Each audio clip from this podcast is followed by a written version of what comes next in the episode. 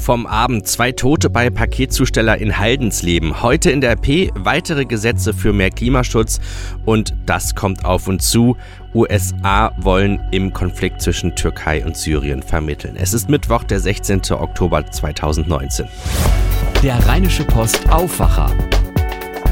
Der Nachrichtenpodcast am Morgen.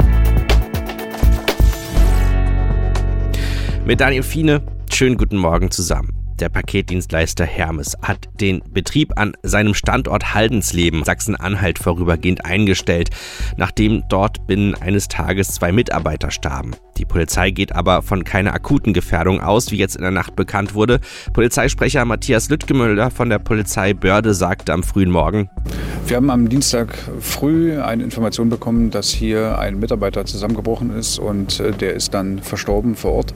Und am Nachmittag gegen 16 Uhr wurde uns bekannt, dass ein Transportfahrzeug der Firma Hermes im Haldensleben im Stadtgebiet steht und der Fahrer leblos auf dem Fahrersitz sich befunden hat. Daraufhin ähm, haben wir eine Maßnahme mit der Feuerwehr eingeleitet, um zu prüfen, ob auf dem Gelände der Firma Hermes noch Schadstoffe sind. Und die Feuerwehr prüft im Moment. Und äh, wir gehen davon aus, dass das ein unglücklicher Zusammenhang ist, aber wir können ihm halt nicht ausschließen, dass es sich um eine Gefährdungssituation handelt. Ähm, Anhaltspunkte im Moment liegen überhaupt nicht vor. Das ist eine reine Vorsichtsmaßnahme, um weitere Gefährdungen für die Mitarbeiter auszuschließen. Die Geschäftsleitung der Firma Hermes hat hier sehr umsichtig reagiert, nachdem wir mit unserem Verdacht an sie herangetreten sind und hat die äh, Spätschicht komplett aus dem Dienst entlassen. Also sie durften alle nach Hause fahren. Und die Nachtschicht hat ihren Dienst auch nicht angetreten. Und hier ging es tatsächlich darum, die Mitarbeiter auch zu schützen. Soweit Matthias Lüttgemüller von der Polizei.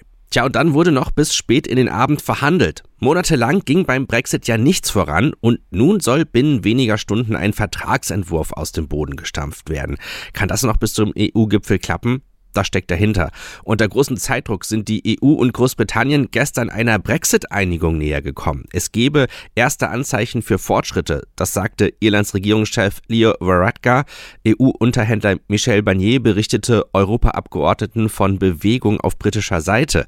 Ein Abkommen scheint mittlerweile in greifbarer Nähe, schloss der linken Abgeordnete Martin Schirdewan aus den Informationen.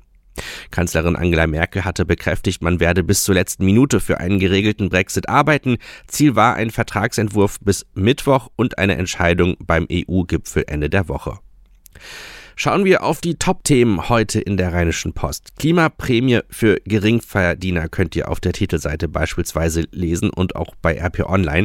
Die im Klimapaket der Bundesregierung geplante Entlastung von Pendlern soll auch Geringverdiener berücksichtigen, die keine Steuern zahlen. Dafür wollten Union und SPD eine Mobilitätsprämie von 4,9 Cent ab dem 21. Kilometer des Arbeitsweges schaffen, hieß es gestern aus Kreisen des Finanzministeriums. Die Finanzämter sollen die Prämie direkt überweisen. Die Regelung gilt ausschließlich für Arbeitnehmer, die keine Steuern zahlen. Damit würden bis zu 250.000 Geringverdienern geholfen, die wegen ihres zu niedrigen Einkommens sonst nicht von der geplanten Erhöhung der Pendlerpauschale von 30 auf 35 Cent profitieren würden.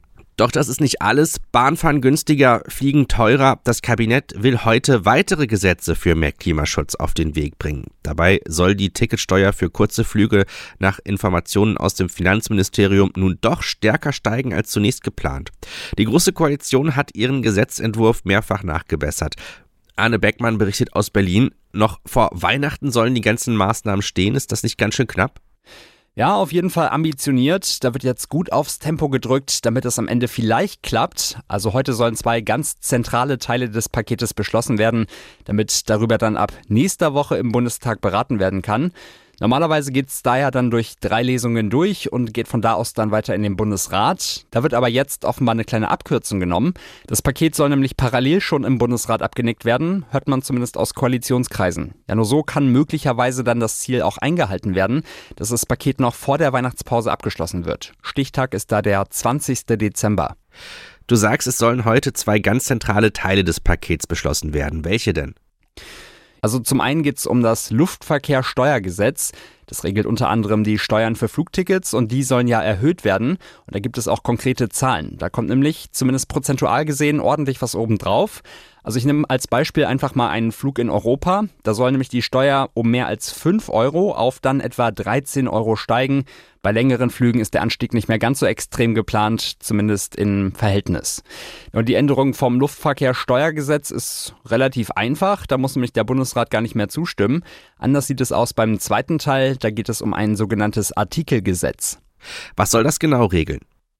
Ja, eine ganze Menge. Fangen wir einfach mal mit den aus Verbrauchersicht erfreulichen Dingen an. Also unter anderem sollen ja Bahntickets günstiger werden, indem da die Mehrwertsteuer im Fernverkehr gesenkt wird von 19 auf 7 Prozent. Ja, und dann soll ja auch die Pendlerpauschale für lange Strecken steigen. Bis dahin klingt das ja alles erstmal gut. Aber auf der anderen Seite soll ja auch die Flugsteuer erhöht werden und es soll ein CO2-Preis kommen. Da ist das Gesetz noch nicht ganz fertig, aber das Kabinett will ja trotzdem schon mal die Eckpunkte durchwinken. Also der CO2-Preis soll ja klimaschädliche Brennstoffe wie Öl und Erdgas teurer machen. Heißt also für Autofahrer auch, da würde sie dann wieder hinschmelzen, die höhere Pendlerpauschale. Ein Bericht von Arne Beckmann von der DPA. Unser meistgelesener Text heute früh, dritte Umweltspur sorgt am ersten Tag für lange Staus in Düsseldorf. Die dritte Umweltspur vom Nordstern bis zum Südpark nimmt Gestalt an. Nachdem am Montag ein erstes Teilstück im Norden markiert worden war, ging es gestern an der A46 Ausfahrt Zentrum weiter zum Ärger der Autofahrer im Berufsverkehr. Denn die Folge der Umweltspureinrichtung waren Rückstau bis auf die Autobahn. Stoßstange an Stoßstange standen die Autos am frühen Morgen auf der A46. Pendler berichteten von Verzögerungen bis nach Reisholz, die sicherlich auch auf die Baustelle im Kreuz Düsseldorf Süd zurückzuführen sind. Doch die Lage sollte sich im Laufe des Vormittags kaum entspannen. Gegen 10 Uhr ging es ab der Ausfahrt Holthausen nur im Schritttempo voran. 25 Minuten dauerte der Weg von dort bis zur Kreuzung auf dem Hennekamp. Eine Strecke, die in den Ferien um die Zeit zügig zurückgelegt ist. Den gesamten Tag über meldete der städtische Verkehrsinformationsservice Staus auf der Autobahn und weiter ab der Abfahrt Düsseldorf Zentrum Universität Richtung Zentrum. Trotzdem ordneten sich zumindest am Morgen die meisten Autofahrer auf der für sie freigegebenen linken Fahrspur ein. Beim Verstoß droht auch ein Bußgeld von 15 Euro, bei einer Behinderung 35 Euro. Wir suchen da eure Erfahrung und eure Meinung. Wie habt ihr gestern die Einrichtung der dritten Umweltspur erlebt? Schreibt gerne an stadtpost.rheinische-post.de.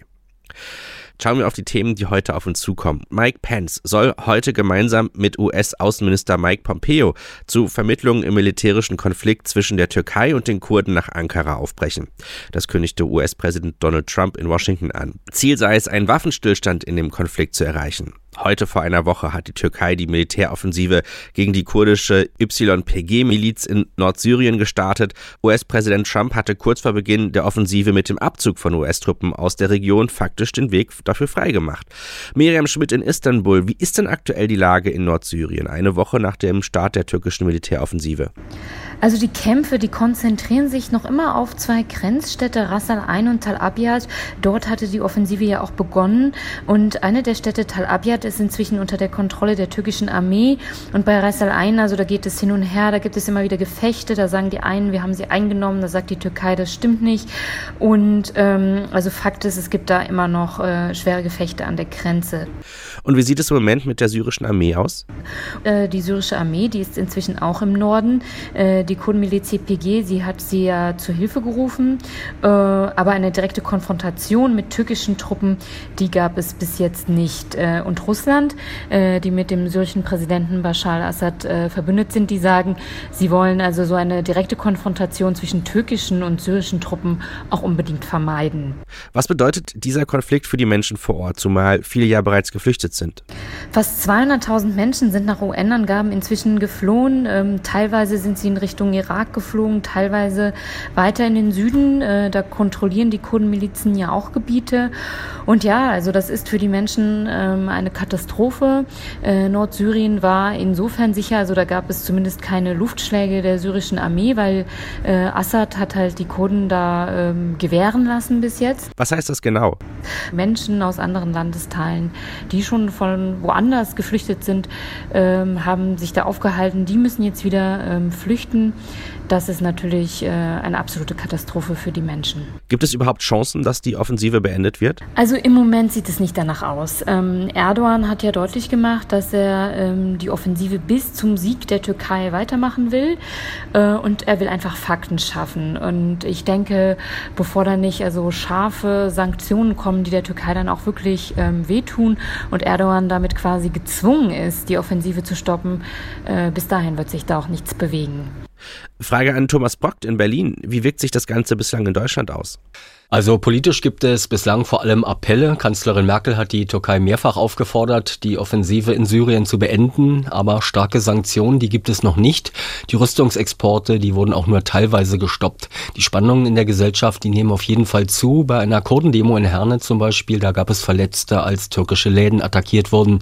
Und auch wirtschaftlich gibt es bereits Auswirkungen. VW etwa hat ein Milliardenprojekt in der Türkei, und zwar ein neues Werk nahe der Stadt Izmir, erst einmal auf Eis gelegt. Vielen Dank an die Kollegen von der Deutschen Presseagentur. Bundeskanzlerin Angela Merkel von der CDU, der französische Präsident Emmanuel Macron und Minister beider Länder treffen sich heute Nachmittag zu Beratungen in Toulouse. Beim deutsch-französischen Ministerrat soll unter anderem die gemeinsame Klima- und Industriepolitik sowie wichtige Verteidigungsprojekte debattiert werden.